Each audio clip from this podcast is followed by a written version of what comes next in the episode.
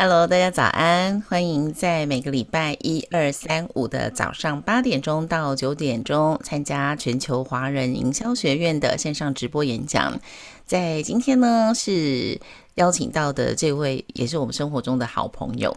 那在每天早上起床的时候呢，大家有没有跟自己精神喊话的习惯？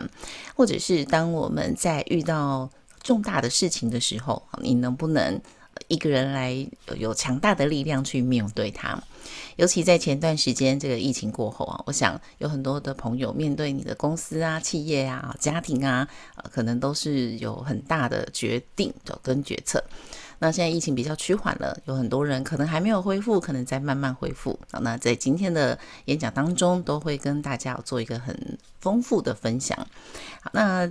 今天的直直播演讲呢，我们同样的提供七天内的回放，所以如果是新加入的朋友，那我们在七天内记得找到我们提供的账号，在网络上呢可以看七天的回放。同时我们在演讲的过程当中，欢迎大家有任何的问题都可以写在问与答当中，或者是聊天室里。那我们在五十分的时候会跟我们今天的讲者来进行 Q&A。好，今天呢，我们要来跟大家分享的是在疫情过后如何的重新出发，压力跟情绪的调试。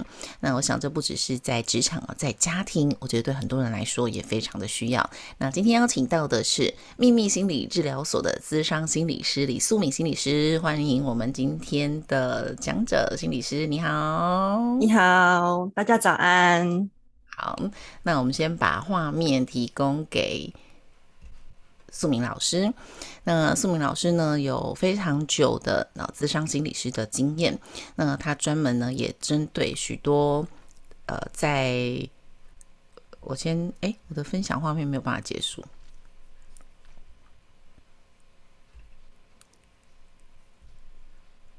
好，老师可以分享画面哦。哦，好，我先分享我的。对，好 好好。好，那老师服务过非常多的人啊，不管是企业或者是一般的个人哦，都帮助他们在呃需要陪伴的时候呢，都可以对他们有一些帮助。那刚刚有提到，其实，在疫情之前或疫情过后啊，很多人在这个压力跟情绪的调试之下，没有取得一个平衡。那我们知道，很多健康的问题其实都是来自于压力的不平衡。那我们怎么样来释放这些情绪与压力呢？今天苏明老老师就会在直播的演讲当中来跟大家分享。好，欢迎老师，谢谢，很高兴，呃，一大早来做这个短讲，一个五十分钟。那呃，疫情后重新出发，压力跟情绪的调试，其实我就聚焦在压力跟调试来跟大家做一个简单的分享。呃，我还是再先简。简单自我介绍一下，我是素敏。那呃，大部分时间在企业、个人之间两者游走哈，然后大部分就是在辅导各位一些心理的状况。的确，以这半年来，呃，我们在智商所、在治疗所里面看到很多，就是跟于有关于呃环境上面一些焦虑，怎么回到自己跟这个环境的连接。那我今天就聚焦在跟压力跟情绪这一块的，跟大家来做一个简单分享。好，初期一开始。我就想问大家，呃，压力这件事情对你来说，你的有感如何？好，你先先思考一下，然后这是一个很直觉的。如果我现在给你一个量尺，零分是最低的，十分是最高的，那你觉得你最近的压力会有几分？好，那你可以把它写在呃，用文字的方式写在我们那个聊天室里面，那我知道你觉得你几分？这是一个很直觉的。有人会想想看你大概几分呢？有人七分，七分，OK，好，看样子大家都有一点压力，没有人低于五分的，目前还没看到有低于五分的。好，来，那为什么会这样子问？有有时候我们试着为什么会这样问？因为压力这种东西其实是一种很模糊的。好，然后我们在面对自己很负面情绪的时候，如果你可以。透过一些想象，让它更具体一点的时候，你去面对它，你可能会更有一些呃有效的方法。那刚刚讲几分，这都是正确，因为主观的都是很主观的，压力这种东西是很主观的。我我不知道大家对以前我们国中、高中一定有学过那应该是物理还是化学？我们有学过压力的公式，对不对？好，压力公式是什么？就是上面是重量，下面是面积。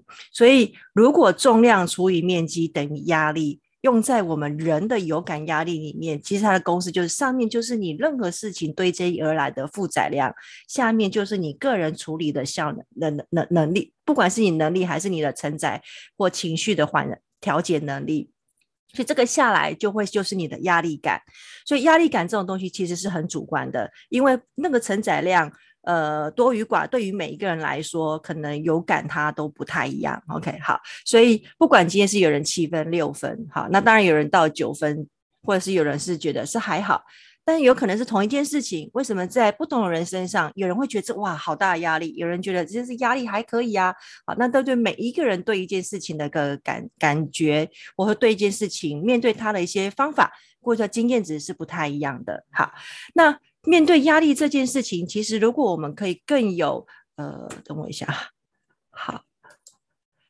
更更有技巧去做它的话，你可能就会发现压力其实我们生活当中都有。好，然后一开始我想跟大家讲一个一杯水的故事。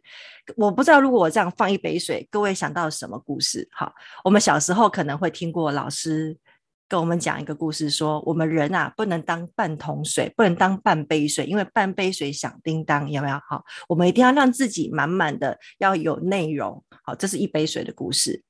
那我们再大一点啊，像我在大学的时候，又听到另外一个故事，就是我们要投入职场的时候，又会有人耳提面命的主主管就会告诉我们，我们人呐不可以呀，呃，满杯的心态，应该要空杯的心态，这样人家才有办法再倒水给我们。哈，用这个又来象征谦虚，对吗？哈，所以这一杯水的故事有好多。那今天我要讲的一杯水的故事，跟这两个一点关系都没有哈。我这这不是这这不是我的一杯水的故事哈。各位如果早上不知道你有没有喝一杯水或是一杯咖啡，我刚就就泡了一杯咖啡来喝。我们要喝水的时候，是不是会把水拿起来，或把咖啡拿起来，然后这样喝一口，对吧？好，那喝完之后，我不知道各位你的这杯水你会怎么样？你会一直拿着吗？好，今天我如果要喝一杯水，我把这杯水拿起来，我喝一口。嗯，很舒服，而且这杯水对我来讲一点重量还可以承受，对不对？而且反而是一种享受的过程。好，可是我今天如果不喝水了，我这杯水还拿在手上，我一拿，而且我这样举着，刚刚拿起来没有问题。可是如果我再举二十分钟，我再举六十分钟，那你这只手会发生什么事？可能一下就麻掉了，然后这边水已经倾斜了。或者是呢，再坚持个两个小时，你马上这只手可能就已经僵硬，要看医生了。好，这这个故事在告诉我们，如果你今天没有要看水，没有没有要喝水，你是不是应该要把它放下来？好，可是我往往人是这样，你可能需要那杯水，你把它拿起来喝，可是当你没有在喝它的时候，你却一直拿着它，好，一直拿着，一直拿着，一直拿着。你就会发现，你那只手本来是舒服的，到最后就会变成是不行了。好，那这个故事在告诉我们什么？不喝水的时候，其实就应该要放下你的杯子。好，那面对压力这件事情，就是应该有意识的。休息，有意识的去做让自己休息的活动。休息不代表什么事都不做，或者是说我这一次都放空。Anyway，就是让你有一些转移过去，是让你放松的事情，有意识的去做它，你真正才有办法真的做到放下这两个字。有人会很狐疑说，老师说放下很容易，说起来很容易，但是做到很难。尤其你的你的压力是属于脑子思虑型的，就是你的脑子会一直在。一直在想，一直在想，然后陷入那种回圈里面那种状态的，呃，你反而是让自己放空，或是安排什么事都没做的时候，你反而会很难，因为你的脑子就是放不下来，所以要让自己不过度去想你不需要去想的事情的最好的方式，就是要转到另外一件事情上面去做，可以让你放松的活动。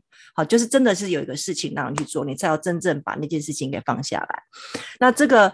呃，一定是让自己要很有觉知去做这件事情，要不然我们常常还是会陷入这样的回圈过程。哈，这是面对压力，所以压力其实要有个正确观念是，呃，他是好的，好，他不是坏人。好，所以当你可以面对他的时候，可以用对好的方法跟他相处的时候，其实他是良压，但你不需要他。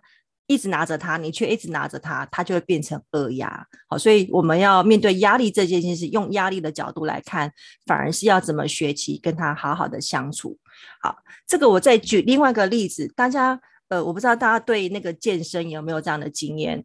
好，健身。我们是不是也会做重力训练？那个概念其实跟压力是一样的。好像有的女生她想要练她的腹部的肌肉，或是男生他要练手上的肌肉，他一定是做重训。重训就是一种压力。可是他为什么会越练越越好，身体的形体体态就会好了？他一定每天固定的。可能给自己半个小时的时间，但是他不需要他的时候，他就会放下。所以在任何的成长，你会发现压力是很必然的。好，所以如果我们要追求一个叫没有压力的生活，或是没有压力的环境，其实这也是一种。呃，奢望就是它一个很难达到，因为压力本来就生活在我们当中，好，所以我们反而是要很正确的观念去面对压力这件事情。有时候有压力反而是一个很很比较好的状态，可以让自己成长。好，所以压力跟心理健康也是一个很很有密切关系。所以如果我们在一个压力的环境当中，呃，要往心理健康去发展，你会发现这是我们在看的指标，在看一个个人心理健康发展的指标。第一件事情就是协助自己面对压力的时候是可以身心适应，要良好的。第二个是透过这个过程，你反而会了解到自己可能在面对环境的期待，你个人的一些方向，甚至你的的性格特质也会影响到这个压力感。或者在情绪的发展的过程，好，然后了解完自己，你不管在自己的一些状态可能性，试着去接纳自己，然后你就会发现，有些事情我愿意全然去做的时候，可以做到好的地方，愿意去肯定自己，你就会有机会突破跟实现。你会发现它是一个轴线这样发展下来，而不是说一开始。人都很厉害，什么都很好，因为他一定要从适应到了解到接纳，然后肯定自己，然后才有办法做到突破跟实现。如果呢我们这样有办法这样发展，你会发现这个一个人的心理健康就会比较良好。OK，好，来，那当然压力就会伴随情绪而来。好，情绪怎么来？情绪你会发现它是一种很主观的感受。我回到刚刚我一开始讲，压力跟情绪两个常常都会一个共伴的效果。好，压力可能会。是外在事件而来，会回到自己个人内在，让你呢会因为这个东西对你的一些呃刺激，你就会有一些想象出来，会有一些念头出来，所以它也的确是一种主观的反呃感受。那情绪从内，它就会影响到外在。好，内在你会有一些你的一些认知的评估啊，你的性格跟它之间产生一些化学作用啊。从外出来呢，就会产生你接下来一些情绪啊，好，啊，呃呃，行为，好，你出来的一些行为啊，好，那当然，如果它的强度再强一点，可能就会带来一些生理上的反应，好，生理上的反应，所以情绪它的确是虽然是心理的东西，为什么身跟心其实环环会跟相扣？所以为什么呃有人容易有一些暴躁情绪了，久而久之，他在心血管部分的能呃可能就会变得比较不好，或者是。呃，你会发现你的心跳会加快。好，那有的人甚至在焦虑反应特别严重的时候，他可能就没有办法睡觉。这个都是生理会跟着你的情绪一起在在在作用的。好，那情绪它是有个发展的轴线。我下面那个那个连线会有写，我们一定会从一个外在的事件刺激先先发生。那它自然而然，你接受到这个刺激呢，它就跟你内在这个需求的期待瞬间会做一个比对。好，那这个都是很直觉的哦，哈，这都是很直觉。好，那那个内在哪里来？你的期待从哪里来？一定会跟你的过去有关系。那这个内内在需求跟期待，一旦马上去比对的时候，就有两条线跑出去了。一旦是感受到满足的，OK，你出来就叫正正向的情绪。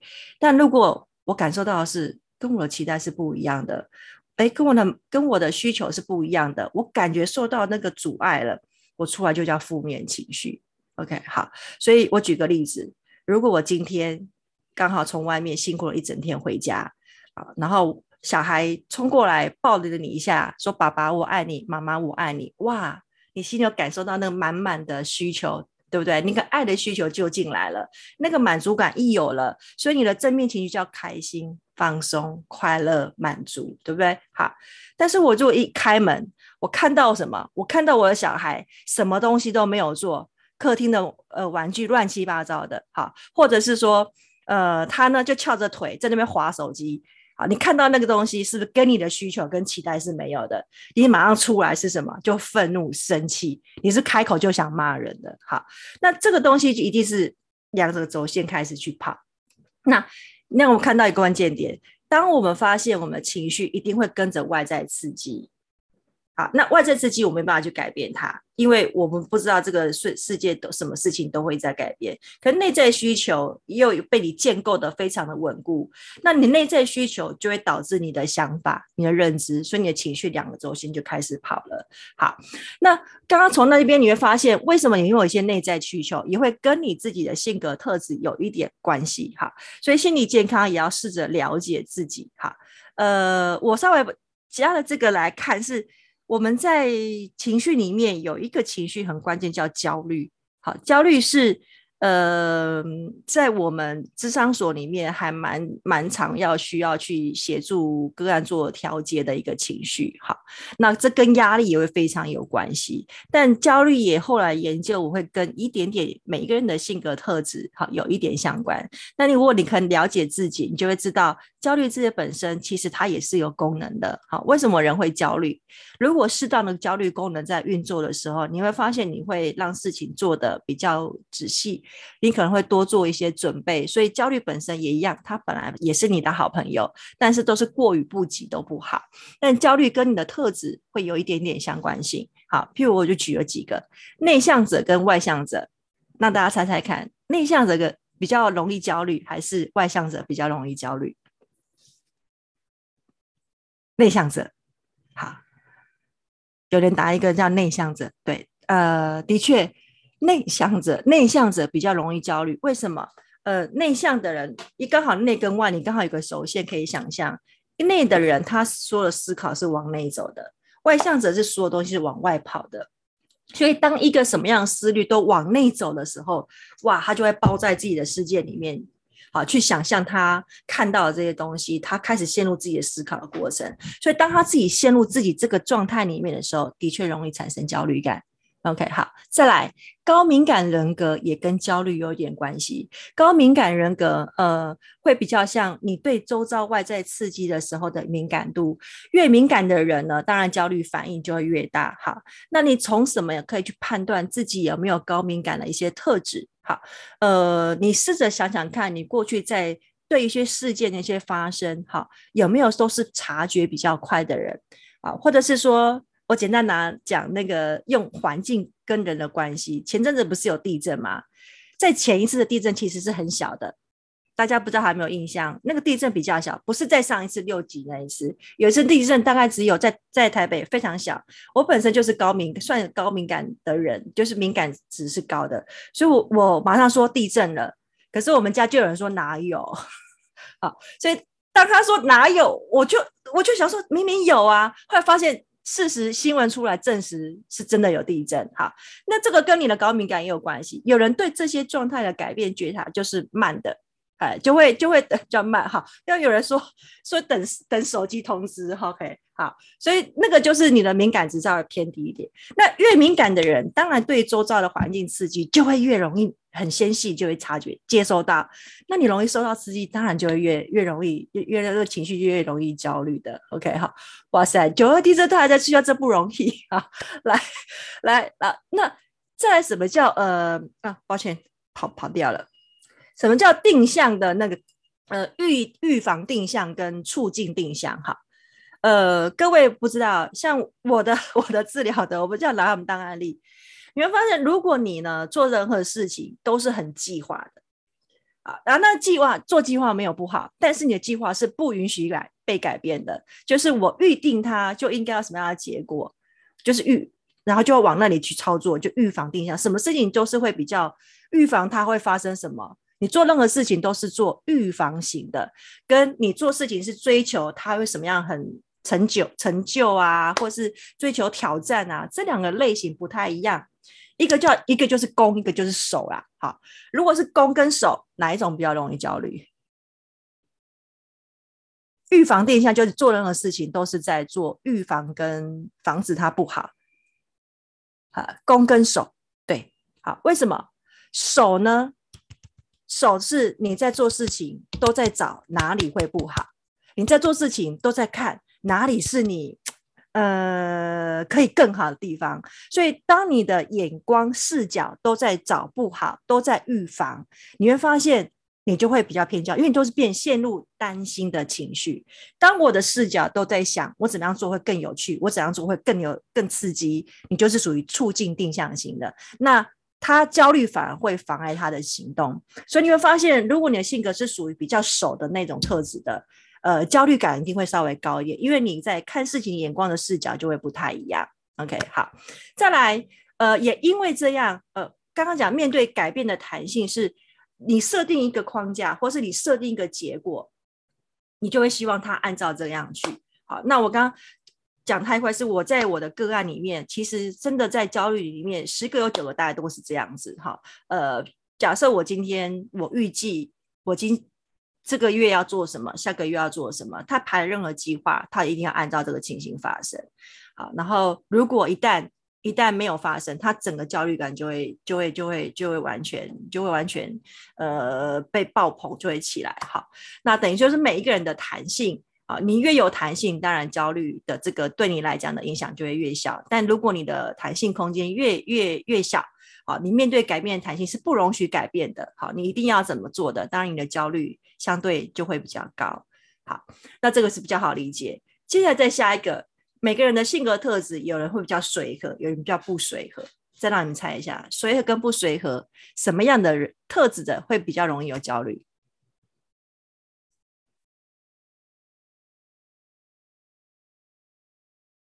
好，有人说不随和，看到两个答案，有说随和。好，答案是随和。为什么呢？随和的人呢，很容易去比较配合。随和的人呢，很容易都会去想，哎。大家目前状态是什么？好，那不随和的人呢？呃，简单来说，他会比较我思考，我要怎么做？哈，不是说啊、对，会会比较在意别人的看法。随和的人会在意他跟人之间的这种连结，啊，他会去顺应大家的。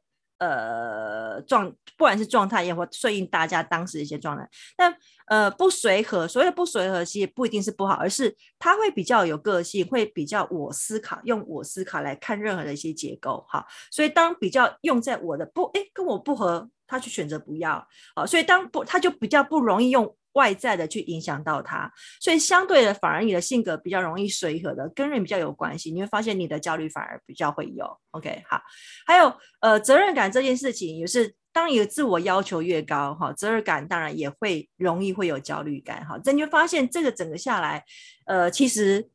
好像有一些事情没有对跟错，可是他的确跟焦虑也会有一点点关系。但如果你能够了解自己，发现原来这个跟你的焦虑比较相关的是哪一个，我们就可以从那里开始。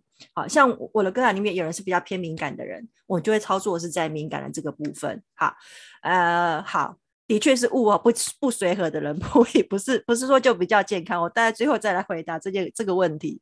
好，来，再来。呃，从刚刚的焦虑情绪，我再再带一些其他的负面情绪。我们在职场里面可能就会有这些负面情绪，哈，呃，不一定职场，就是在我们的生活当中，生气。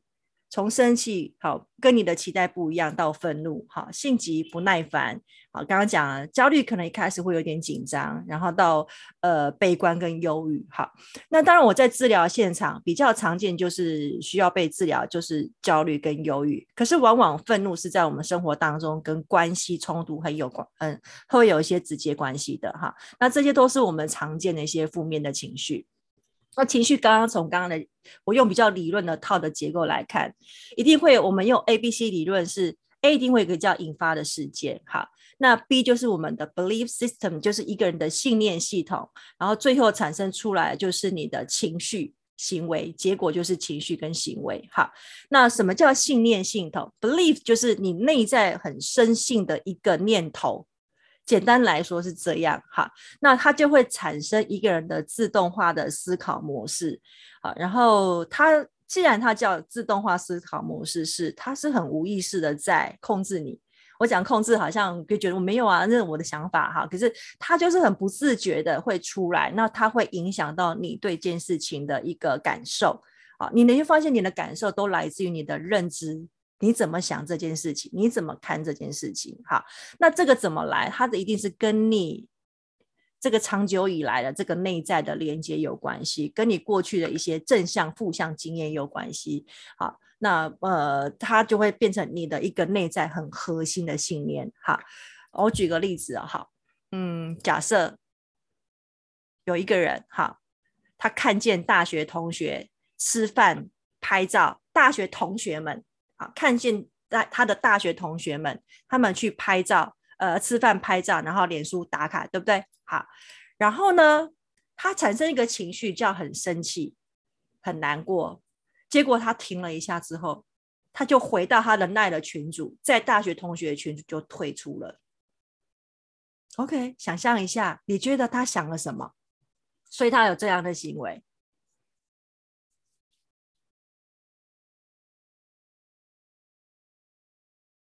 他看到，OK，好，有人说怎么没有找我？为什么你们就自己去了？好的，那我是不是你们不喜欢我，刻意不要找我去的？那我很难过，很难过，生气，他自己自己陷入那个情绪里面，他想了半天，你们不找我算了，我我就退群了。好，那这个很容易在发生，我们包括在企业端、职场里面，好，或者在任何的关系总线里面，好，那呢？这个就是我们的信念，好，那为什么他会跑出这个信念？有没有可能不是这样子？有可能，但是为什么他会往那边去跑？我相信会有这样念头的人，他一定是一个很在意关系的人，他就是本身会很担心被冷落的人，哈，的确就是小剧场太多，哈。那呃呃，我刚刚是不是跑得太快了？好，等我一下。好，那值得思考的是，如果那个情绪一来的时候，我们常常会。呃，陷入这个压抑的过程。好，那你的念头，如果回到这这个，不好意思，我回到这里，刚刚讲的这个情绪 A、B、C，如果我要讲情绪调节，哪一个是比较能够处理的？如果把它调，我可以去协助去调整我的一些情绪。C 有办法让改改变它吗？C 有办法就引发事件，然后刚刚讲这个这个生气，我有办法改变它吗？没办法，因为吸吸是怎么来吸是从你的信念来，我也不可能去改变这个事情怎么发生。所以，如果我们在讲了情绪调整、情绪调整、调节啊，哈，是怎么样去管理我的情绪，反而是要去对我中间的信念系统去有一些很觉知的去发现你怎么看这件事情的。好，那。呃，待会我会稍微补充。我我今天要讲的那个调节你的信念，不是说我要让自己刻意的只是去转念而已。有时候转念连你都说服不了自己，你又很难转得过去。OK，好，所以呃，不是只有单纯用转念这样角度来看。好，来，那我们来看下一页是呃，要思考是哈，我们在情绪这件事情。常会听说情绪管理，对不对？好，常常听到情绪管理。然后这这是我刚好前一阵子去年看到一个报纸，他他他那个仔看看出来的。他说，抗压性越好的人越容易得忧郁症。啊，不知道，然后这是怎么一回事呢？哈，我大家有没有想过？我不知道大家以前会对抗压性，哈，就是面对压力、面对情绪，你们的习惯的呃反应的方式是什么？抗压有时候我们会误用了“抗压”这两个字，我们会只是把情绪以刻意的做一些隐藏，好，然后我不表现出来，或者是呢，我刚刚说我有压力，我就试着一直揽在身上，一直揽在身上。我我我我最近在发现，我在面对治疗的现场，的确很多人就是也不自觉的也会把别人的事情放在他的肩膀上，好，然后过度的承担，或者是在压呃面对这些情绪过度往内去跑。好，所以忧郁症的人的确他是属于呃情绪是往内往内走的，那往内走了，久而久之就是变成自我攻击的形态。啊，愤怒是对外攻击，忧郁是对内攻击，对外就是攻击别人，对内就是攻击自己。所以呃你会发现很容易会有愤怒情绪在关系冲突的人，他的习惯特质就是在呃攻击别人。否定别人，把问题推到别人身上去，就是攻击。好，那忧郁症的人的特质，他就是往内攻击自己，什么事都是我的错，我我很糟糕，我很不好，所以他刚好两个是完全相反的情绪，就是一个往内，一个往外。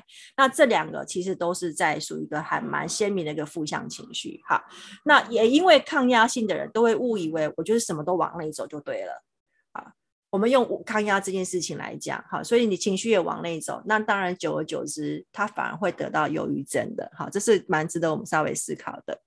好，那如果用正向性的观点来看，如果你的呃情绪管理是属于用抑制型的，它反而是会有反效果。好，抑制是会出现反效果的，因为。情绪本身本来就是一种很自然的，哈，所以也不急着马上对自己的一些情绪状态，即使是负向情绪，会有一些评价跟批评，因为它这是自然产物，哈，那它一定会跟你的一些习呃念头会很有关系，所以用抑制的方式，其实只会让你感觉到越来越糟，有的时候，好，或者是变得再也没有感觉，我也遇到这样子的，他常常没有感觉。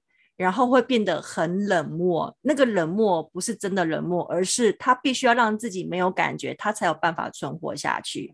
好，那呃，他如果变得有感觉，他反而会很难做事情。他是刻意的去把那个感觉收掉，收走了之后，久而久之，他不知道怎么去感受了。好，所以就变得没有感觉了。哈，这我也遇到过。好，所以。我如果面对你经常很容易被什么样情绪而困扰的，被什么样压力而困扰的，我们要去介入的，好，要去做情绪调节的，是应该跟你的大脑对话，好，因为你的就是会自己的语言会跑出来，去想想看你内心的框架是什么，好，那这个框架其实也是跟你根深蒂固，久而久之在这里的，好，所以是就要开始是时候去为自己。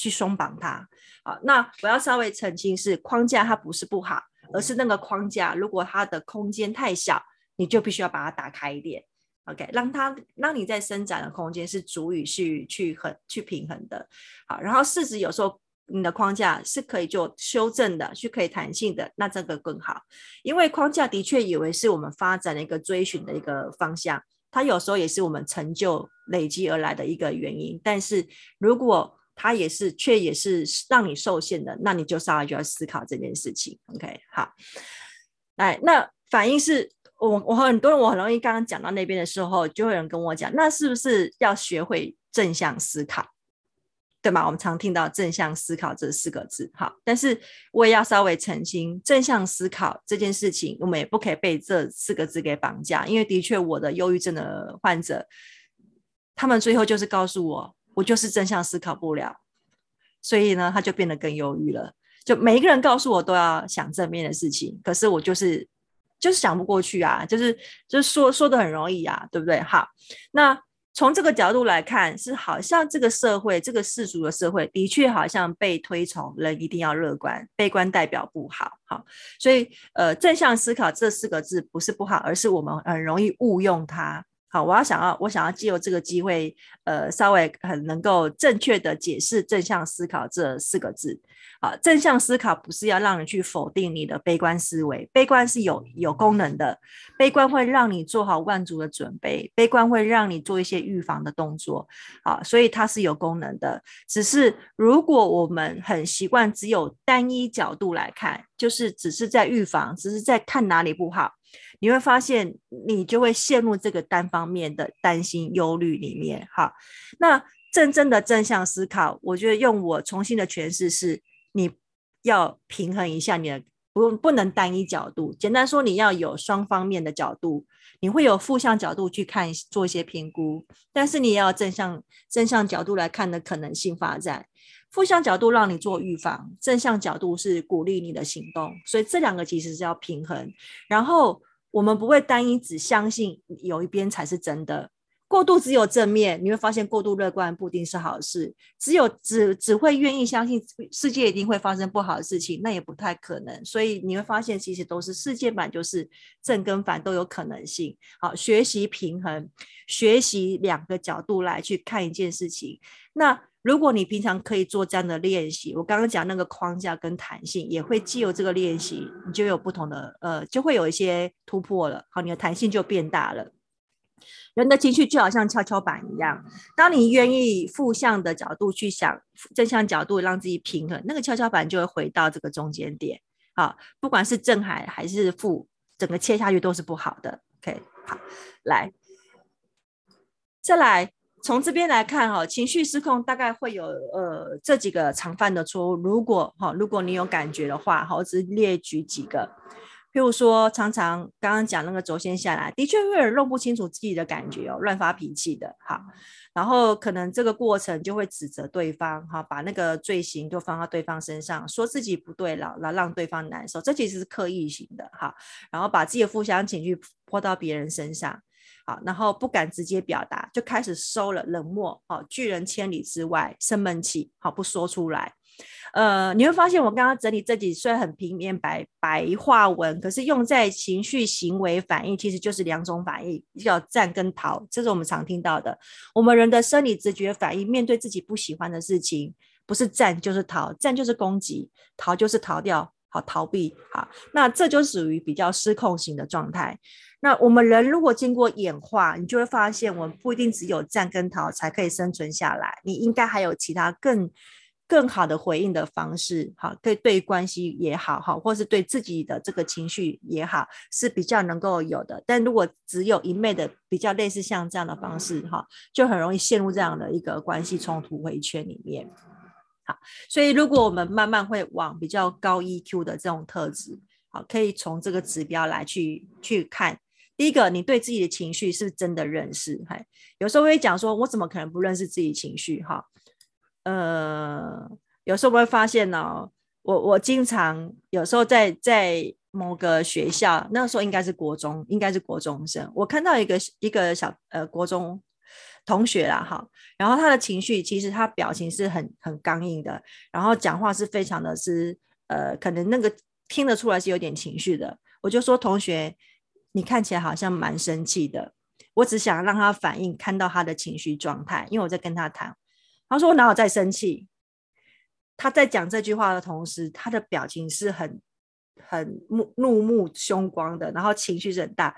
就看他有没有人是连自己情绪状态都搞不清楚，会有的。好，所以如果你那你要怎么办？从哪里去、去、去让你协助自己？有，我觉得你可以从外去看到自己的内在，包括你发现自己的脸部僵硬。好，你发现自己呢是。手是是拳头的，好，是放不下来、松不了的，你就会看到从外去观察自己，好，把它放看看回去，你才有办法探索到自己的情绪状态。所以我经常会会比较协助的是，你现在状态是什么？试着用情绪的语言去说说你自己，这样会很好。好不好？来，那你有你能够认识自己的情绪，你当然才能妥善去处理它。所以你要处理它，你没有认识，你不知道自己的状态，你就没有办法处理。你知道是容易愤怒的控制啊，或者是说愤怒管理，我不要用控制，好，用愤怒的管理，或者是在你的焦虑管理。你知道你是焦虑还是忧郁还是什么，你才有办法去调节它。好，所以要先认识自己的情绪，你才有办法去妥善处理它。好，那你处理完它之后，呃，所谓的处理是。处理你的负面情绪，好，那你就会有办法去做到自我的激励啊。那你一定要处理完自己，你才有办法去看见别人。有人是我都来不及看自己，就是不看自己，他眼睛只看别人，好，看别人一些情绪状态，那你就会很难去进入到人际关系，因为你自己没有处理完。因为当你在看别人，别人也在看你，所以你一定要先调节完自己的一个好的状态，你才有办法进入到对方的状态。OK，好，来。那所以有关于 EQ 跟情绪管理有很大的误解，是很多人就会说 EQ 高就是不能生气。讲一个玩笑给大家听哈，因为我的工作的关系，其实对我来说也是有时候也是一种负担，因为很多人就以为我都不会生气哈。然后有一次我女儿。呃，跟他的同学去玩，然后他同学的妈妈跟着去，然后因为再一次聊天，他知道哦，原来我女儿的妈妈是心理师，然后他妈妈就非常的惊讶的看着他说，跟着我女儿说，哇塞，那你妈妈是不是不会生气？然后我女儿就大笑三声，说我妈在家也是会生气的啊，好，好，所以我想要告诉大家，EQ 高不是不能不不可以生气，而是你要怎么生气。我可以选择好好的生气，我的生气是经由正确的表达，我是表达我的情绪的，而不是压抑我的情绪的哈。所以我在我我我在治疗现场也要常常教人家生气哈。忧郁症的人就是常常其实是外在是在生气，可是他不懂得怎么生气，所以他就往内对自己生气。有时候是可能是外在的。好，然后就会一直往内攻击自己，最后变成否定自己。OK，所以不是不能生气，而是生气不是用来刚刚讲，有人说怎么生气？哈，生气不是用来骂人，就是我们对生气是用误解的。所以我刚刚说不好的情绪方式、表达方式，就是我都骂别人。好，我举一个例子好了，呃。我我就回到刚刚那个，一打开门看见家里乱七八糟，女儿啊，又拿我当女儿，她也其实不是不一定这样，就看到家里有人对你不是一个很好的一个环境，或者是说，呃，你你预期家里应该是每人做好他的事情，好，那你你结果你没有发生这样，你就生气了，对不对？你的生气是你就开始骂人，你看你怎么这样，啪啪啪啪啪啪。如果你的生气放在攻击别人，那就是这就是不好的生气。可是我的生气是我知道我在生气，好。那我表达我的生气，好，我可以开了门，我看到这边我真的生气了，我可以跟着我女儿说，我工作一整天，打开门看到乱七八糟，我现在心情真的很糟糕，我蛮生气的。我可以表达我看见的状态，看，然后告诉她表达我的情绪，生气的状态，而不是告诉她，你看你讲都讲不听，你的卫生习惯有够糟糕的。好，一个女孩子为什么把自己搞成这样？这个叫批评跟指责。我不要陷入去骂别人，而是回到我看到的状态，然后他对我的影响是什么？这是我的生气，所以生气是可以的，但是你要做适当的、好好的表达。对，好，那你会发现，如果我可以类似像我刚刚那样表达的方式，去让你看见我为何而生气，而不是去。否定对方的那种生气，对方会看见事实的现况，你会发现，对于你想要调整这个，你想要改变的，也可能性也会比较高。OK，好，那再来一个误解就是管理情绪好像就是要压抑跟控制，这也是这是一个很大的误解。好，然后委曲求全讨好。这也是好，这都属于反而是一种意义，就是你你没有很真实的去表达你的情绪，好，所以情绪管理里面这件事情来说，你应该是要适当的去被表达的。好，那呃，管理情绪的正解是，我觉得要有三个步骤。第一个是你要先意识到你的情绪，你目前需要调整的负面情绪是什么，然后呢，你才有办法试着去处理它。好，处理有很多种方法，包括想法核对。好，就是有的时候是我们进入自己的脑补。刚刚有人说小剧场的状态，进入那个脑补的状态。好，所以既然你这个是自己的小剧场，你为什么不去核对一下啊？然后去沟通，甚至它是一个很很鲜明的问题在那，我们可以去问题解决。好，呃，我刚好最近有一个北一女的学生，好，那他就是一个很在意人际关系。那北女是一个很很很很，是不是竞争很强这种很很优秀的学生？好，然后他第一次来的时候，陷入这种关系的忧虑，好，然后他觉得他没办法当自己，总是会呃把自己内心的想法都很隐藏，去配合别人。然后有一次他就告诉我说，呃，他们有某一堂课，老师都会都要抽学生，就是我抽学生的名字，然后去问问题。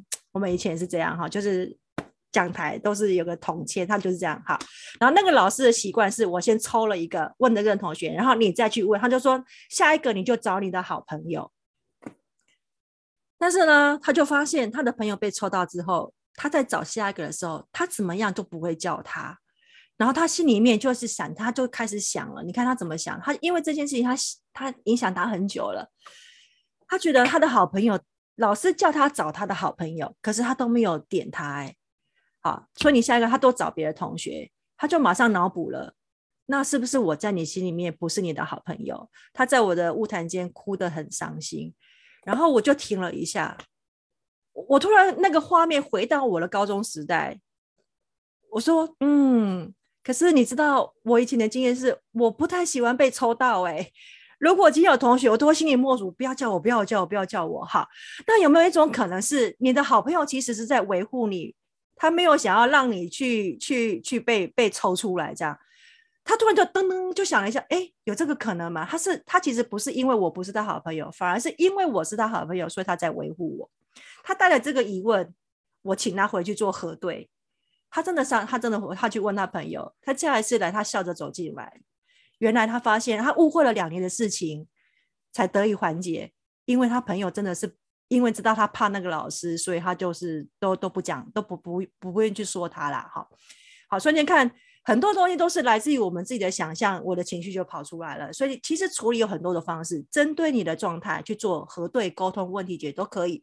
好，当你试着去处理它，你情绪就会开始做一些稳定了。好，到最后稍微呃让大家做一个小小的整理哈，你会发现不管是压力也好，情绪也好，我们愿意有意识的你去改变。你就会有一些不同的呃发展，好，它都是一个发展轴线，好，所以从刚刚那个整理过程里面来说，如果你愿意去做一些认知上的改变，怎么样去协助自己的调整呢？第一个，把它视为一种成长化，好，我都要告诉大家，这个世界不可能没压力，所以当我能够认知，本来就会允许有压力存在，每个压力都是一个成长的经验，把它视为成长化的观念，好，还有呢叫一般化，啊，修正你的脑袋瓜。每一个人都有，你遇到的事情绝对不会只有你一个人有。我们容易很陷入，就都自己怎么会那么倒霉？我放心，大家都是一样的。好，还有尽量离开那个应该化，这个应该就是一个框架。好，没有什么叫一定应该如何。我们经常性需要让大家把这个东西，你发现如果你常常被这个绑架，这就是你不允许任何事情有有你预期以外的发生的，这都是应该。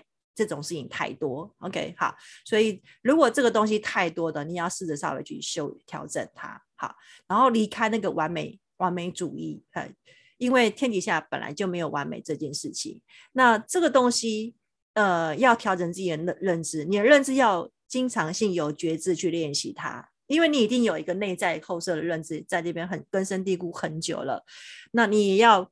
那那个是你长期以前慢慢建构进去的，你开始要从这样的方式重新去建构它，洗洗脑一次，哎，脑的确是重新要再洗洗它，好，哎，再来，当你愿意去接纳你的压力的时候，好，越是接纳，你的能量就会越强，你的情绪才会跟着改变。所以有负面情绪，先不急着去否定自己，呃，有人会在负面情绪当下就会先讨厌自己那个状态。好，我们先回到接纳，因为情绪本来就不是一个呃不好的，它它们它本身是一种中性的啊，所以先学习去接纳自己，即使你是呃生气难过，那就是你的状态哈，先学会接纳，好，然后不要再陷入这个自责的过程，好，失败其实不可耻，OK，好，那再来试着有时候跳出来，如果你陷入那个情绪的回圈，好，我常会呃会鼓励，当你在写呃跳出来有方式，你可以搭配。搭配下一个方法就是写下来，好，说出来，好，呃，如果你今天在写我怎样我怎样，试着用一个第三者的角度的时候，你看看他的想你的想法会不会有一些不一样的思维，好，然后试着用别人角度来看看自己在做一些什么样的事情，OK，好，那这个就是呃跳出来的框架来看，好，然后呃如果在在有压力的时候，其实说找一个人可以给你一些支持力量的说。写下来哈，或是让自己有一个出口出来，这是一个很好的哈。这有关于情绪上的改变。好，哎再来行为上的改变是什么呢？哈，如果你能够很有意识的呃觉知，呃，你会发现自己有些真的是有一些具体的让自己产生压力的行为哈。譬如说，在这个不管是疫情过程或是疫情之后，你可能要在家嘛。像我有很多的企业好朋友是。可能有一些呃工作是在疫情刚好三级警戒被停的停下来的，反而是在后半年他一直在追追追，好，那你发现这些可能有一些超时的一些事情，好，就让自己稍微好缓冲一下哈，看看自己有没有一些什么样很具体的行为正在让自己产生过大的压力，好，那回到我一开始讲的，你要再安排一些让自己缓冲跟休息的时间，好，这个活动。好，然后试着有一些增强跟鼓励。如果你自己有一些减压的时候，也要给自己肯定。好，那让自己接受这个这个减压行为的一个好的留在自己身上。好，再来，嗯，如果你有些增压的一些行为，很知道的哈，呃，你就要试着刻意去消除它，做一些消除的动作，例如有一些放松的方式，好，然后调整自己的心态。好像有的人会喜欢去运动，我觉得也很好。好，但是我没有说一定要去运动，因为如果有人他不太习惯运动，好，那像有人是他，我我我有人是喜欢做一些手作啦，哈，或像我本身是喜欢写字啊，哈，我就会写写一些文字啊，哈。然后有的人会喜欢去做一些什么会让自己放松的事情，我觉得这样也很好。好，然后再来，我呃，如果你愿意的话，我觉得那个写感恩的日记，因为这个对我有一个忧郁症病人，他很有效，他是焦虑加忧郁了，好，那这个在我们在正向心理学里面也讲，其实发现要调整试着，呃，容易比较负向思维的，要让自己平衡的过程，其实就是用这个刻意性的行为去做这件事情，其实是有帮助的。为什么？因为当你能够试着每天去想三件让你值得感谢的人事物，你就在调整你的思维。因为当你在想的时候，你搜寻的思维就是在找正向正向经验。好，人事物都可以，不一定要某个人。感谢今天的太阳，让我今天呃精神很气爽，也算是一种感谢。哈，试着哈，试着试试看，那帮助自己睡眠是有的。好，来那。呃，最后这个其实刚刚讲的是思维哈，就是比较跟你的情绪跟内在有关系。回到这个，我觉得平常建立良好习惯，其实跟你压力也也蛮有一些正相关的。所以试着让自己有一些充足的睡眠时间，好，然后呃，你的饮食习惯要开始做一些调整，饮食习惯的确会有一些影响。好，多一些蔬果类的，好，运动啦，喝水，好，平常良好的生活习惯也是维持稳定情绪的来源。好，那有关于睡眠这件事情，尽量能够让自己作息正常。但是如果你真的没有想睡，也不要刻意去睡，因为有时候反而也会有反效果。哈，那如什么叫失眠？它只能是持续性的一段时间才会真正叫失眠。偶尔一两次，我觉得倒也没关系，好吗？好，允许自己偶尔会有一些失常的时候。好，那最后呢，我看着时间，最后呃，我觉得赚了蛮好的时间，好，想要用这几句话送给大家。呃，我觉得压力不可怕，好，那我们在这个需要冲刺、需要打拼的这个环境当中，我们愿意面对它是责任，但是放下它真的要靠智慧。好，然后其实举得起、放得下，好，做个正向的人生，祝福大家。谢谢。那以上我先到这边暂停一下，然后最后留这一页。好，这个是嗯，那个 Dream Life，Dream Life 是我的脸脸书啦，这个粉砖。好，然后我的 email，那我那个 QR code 是我在治疗所里面的 line。好，如果这边有服务需要，就把这个讯息留给大家。嗯，好，谢谢，再一次谢谢秘密心理治疗所的李素敏老师，好，那大家有没有要提问的问题呢？呃，世杰说想请问老师，有没有观察到解封之后服务的上班族群，呃，出现的一些特殊压力或是问题呢？呃，解封之后，我觉得我反而出现两个、两个、两个族群。我我有一个族群，我因为他是长期个案，我我蛮欣慰，他们反而因为解封，然后变好。呃，这是个特殊歌啊，为什么？因为他们很解封之后都在家里，他们回到跟自己相处的状态，然后反而能够照顾自己，然后来的时候让我看到他好转。好。然后另外一种的话，呃，解封完之后，我我觉得会比较跟现在，因为解封刚好接连现在就秋天，呃，的确都是在忧郁上面比较多，然后在工作工作上面的一个不确定感比较多，都会都是在忧郁跟焦虑比较有相关，呃，会这个比较有相关，然后还有在家庭关系，呃，就是冲突的很多，然后，嗯、呃，的确会是有这个亲子冲突或是婚姻夫妻冲突。大概是这两类型。嗯，我自己想要问一个问题啊，就是说在职场上，我曾经看过，呃，他的状态就是像老师讲的，就大好人，就是展现出高 EQ，嗯，嗯，但是呢，因为他压力没有办法释放，情绪也没有办法释放，所以他都是回家之后释放给家人，对，也就是说他的太太或他的小孩啊，父母。呃，一叫他会一触碰他，他就非常的不耐烦，就觉得怎么全世界都来找我。就是他在家的情绪是相当失控，可是，一旦到了外面，到了职场，就是会塑造高 EQ，嗯，情绪管理非常好的人，嗯。那像这样的人，他们的家人跟他相处起来也非常的辛苦。那像怎么去跟这样的人沟通或建议呢？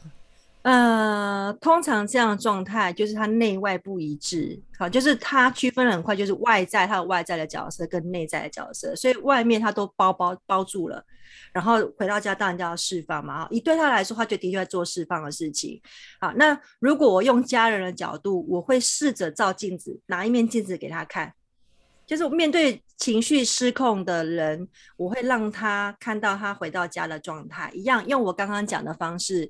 假设我今天是太太，假设看到先生是这样，我会跟他说：“你看，你从公司回来，从我刚刚把他刚刚的语行为中性的形容给他看，那就是我在用镜子反映，那个映是照应的映给他看。”然后让他知道这件事情对我们关系的伤害是什么。对，我相信一个会在外面想要追求人和的人，他其实不是只是一昧的想要制造家庭冲突，他是不小心的，他其实应该也会是那个在意。对，所以呃，当他看见这个事实的时候，他才有办法觉察他自己，因为有可能这种状况他对他的觉察是没有的。好，所以不是调整他外内在，是他必须要去调整外面的他，不是调整你。他外面调好了，他里面就调好了，因为他在外面他不需要做到压抑啊，他还是可以做完很好的表达。在那个圆融过程里面，他不需要让自己做一个烂好人啊，他可以当好人，但不用当烂好人。当他能够平衡一点，他回到家，他也就能够平衡了。嗯，嗯，所以就是说，家中的这位角色的人，一定要先学会老师今天教的处理情绪、处理压力，不要也反弹回去生气。对。那这样整个家庭的环境就会有一直很多的争吵，那相对就会影响到孩子，对，对不对？是，是哇。那从刚刚这个问题啊，又可以再延伸。我们常常有很多的人，他他知道自己要寻求帮助，但是呃，很多的时候的问题是跟我们共处一个屋檐下的人造成呃那个去看医生的问题嘛。那有时候就会说，哎、嗯，那你要两个人一起去看，好，夫妻共同去咨商。嗯嗯、但常这问题就发生在对方不愿意接受，他觉得你有病，你去看啊，好，就会误解这个去。做咨商的过程，那这样的话，怎么建议他们去说服家中的另外的成员呢？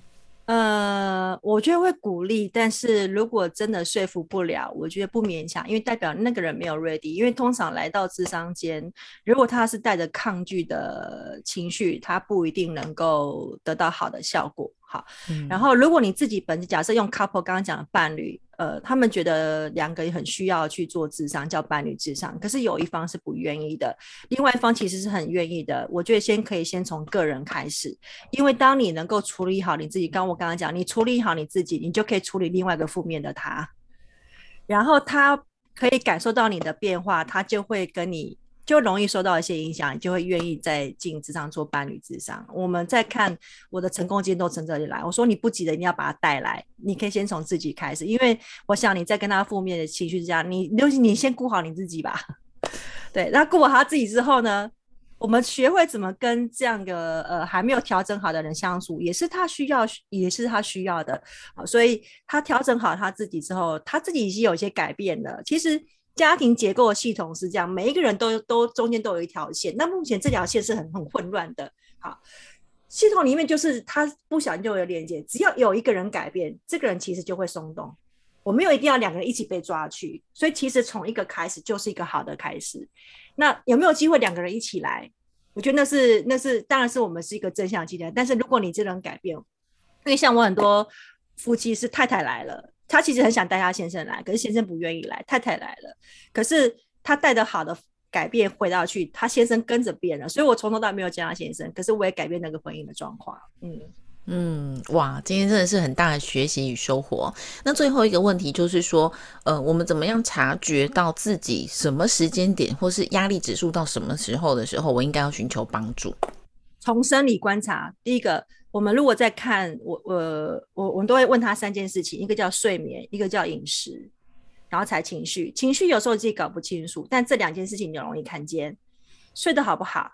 好，那这个好不好不是用长短来看，因为每个人睡眠需求不一样。好，你该睡的时候，你想睡的时候，你睡得着吗？有人是很明显是我知道我非常累了，可是我就是睡不着。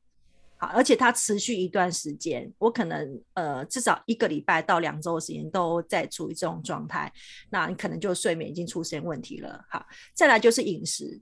呃，无来由的，你会发现自己不是一直吃，就是吃不下，那这个也是跟你的心理状态很有关系。如果你发，那还有皮肤，你发现你自己生理免疫状态有一些反应，如果你可以从生理状态去观察自己的心理状态。如果你对心理状态是比较不容易觉察的人，因为身跟心其实都是环环相扣在一起的。嗯嗯。最后一个问题，像我就是属于老师讲那种呃三秒就入睡的，就是我不管再大的事情都觉得算了，睡醒再说好了，算了，吃饱再说好了，哦，就是那种属于吃好睡好型的。是。那像这样子的性格是属于先天的性格嘛？就是从小就这样长大就这样，所以像这种长大后不会处理，就是处理压力的这种性格，是跟小时候成长的背景有关吗？呃，会。呃，背家里的背景，就是这个环境一定会影响，但是会带一点先天的特质。嗯，呃，每个人性格一定就是先天加后天两个交错、交互作用而来。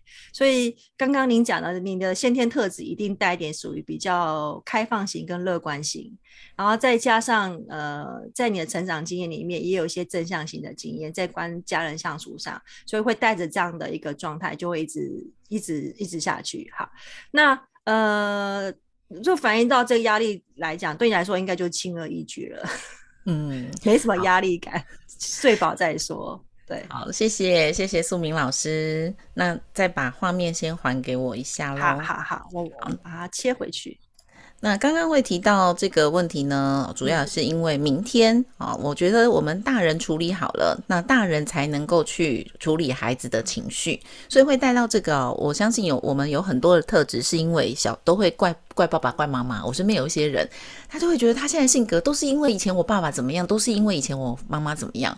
好，当然我们也常听过一句话，就是说什么成年以后啊，都靠的都是你自己，而不能再讲父母。但我想每一个父母对于小孩成长的过程当中，真的都是一个很重要的角色。那明天的单元当中，我们就要来跟大家分享，呃，身为父母的我们呢，怎么样啊，好好的跟孩子相处，成为孩子最好的朋友，成为他们最有力的后盾。那明天邀请到的是张李明德正向教养咨询教练张李明德老师，来到我们直播学院来跟大家做做分享，好，今天来谢谢大家一个小时的共线上共学喽，祝福大家有个愉快的一天。那今天台北很冷哦，好，请大家注意保暖。那我们明天见喽，拜拜。